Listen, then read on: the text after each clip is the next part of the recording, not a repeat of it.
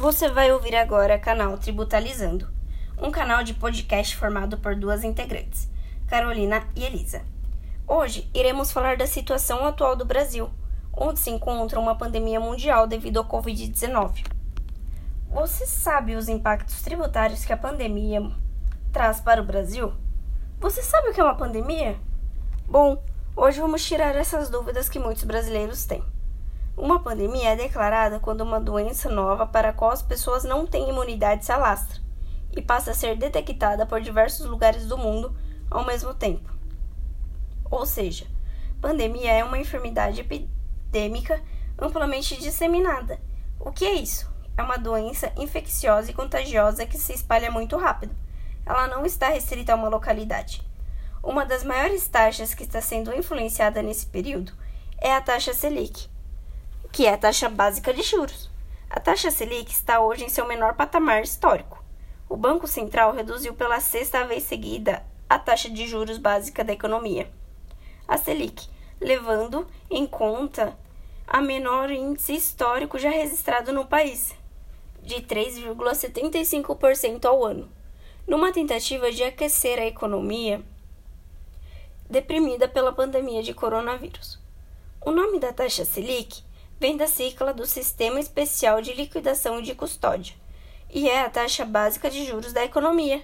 É também o principal instrumento de política monetária que o Banco Central usa para controlar a inflação. Ela é muito importante porque influencia todas as taxas de juros do país, seja para concessão de empréstimos ou financiamentos, seja para remunerar as aplicações financeiras. O que acontece quando a taxa cai? Quando a taxa Selic cai, a tendência é que os juros cobrados pelos bancos para emprestar dinheiro para o consumidor em empresas fique menor, o que faz com que as pessoas e empresas busquem mais créditos para consumir e também para investir em máquinas, equipamentos e crescimentos das empresas. O que acontece quando a taxa Selic sobe? Quando a taxa Selic sobe, acontece o oposto. A tendência é que os juros cobrados pelos bancos para emprestar dinheiro para consumidor e empresas também aumente, o que faz com que diminua a oferta de crédito. Entenda como ficou o pagamento dos impostos durante a pandemia do Covid-19. A restrição de atendimento ao público não só impede diversas empresas de abrirem portas, como também compromete seriamente a entrada da receita.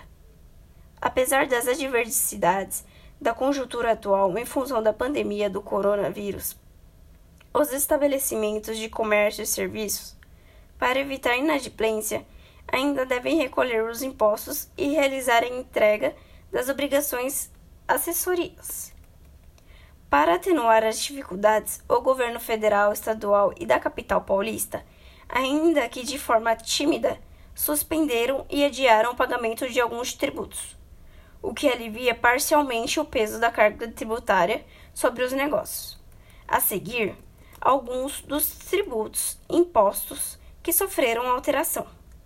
O pagamento de ICMS, Imposto sobre Circulação de Mercadorias e Serviços, que é um imposto estadual, e do ISS, Imposto sobre Serviços de Qualquer Natureza, que é um imposto municipal. Para empresas do Simples, foi adiado por 90 dias. A medida foi aprovada pelo Comitê Gestor do Simples Nacional. No mês de abril, o pedido foi feito pelo governo gaúcho e outros estados. Em vez de que os estabelecimentos recolherem o tributo em abril, maio e junho, os valores terão vencimentos prorrogados para julho, agosto e setembro de 2020.